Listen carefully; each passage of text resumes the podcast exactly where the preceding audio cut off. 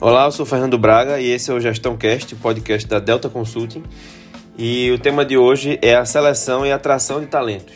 Né? Porque essa é uma das atividades mais importantes, mais cruciais e mais difíceis de fazer enquanto gestor.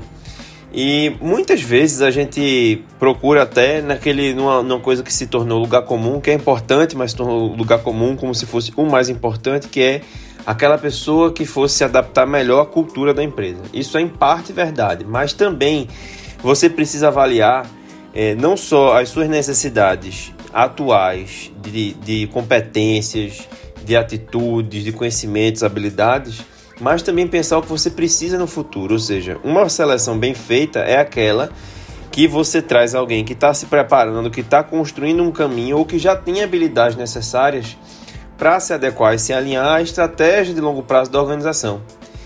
Por isso mesmo, também é muito importante não olhar só para o desempenho passado do candidato, mas considerar o que você puder levantar que mostra que aquela pessoa pode se adaptar, pode se aprender e se elas têm, por exemplo, as soft skills, né, é, essas habilidades mais subjetivas necessárias para a função. Ou seja, não é só avaliar a performance, porque se a pessoa estava num outro trabalho que não estava 100% adequado ao que ela poderia oferecer, ela não vai ter os melhores resultados.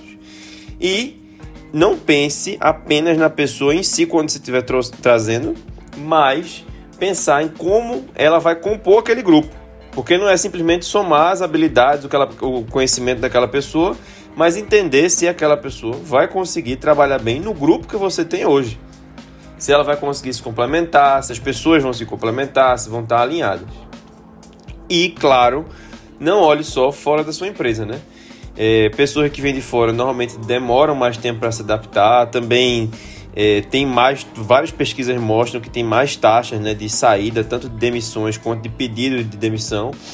E as pessoas internas também, vários estudos mostram que elas têm mais sucesso porque já entendem melhor a cultura, porque já conhecem as pessoas, conseguem navegar melhor na organização e tendem a ser mais comprometidas no longo prazo, que também é uma coisa muito importante quando você está selecionando alguém e muito difícil de saber previamente. Bom, espero que esse podcast te ajude é, a trazer novos insights aí no seu processo de seleção da sua empresa, se você estiver vivendo nesse momento, na sua empresa, na sua equipe. E semana que vem nos falamos mais. Um abraço.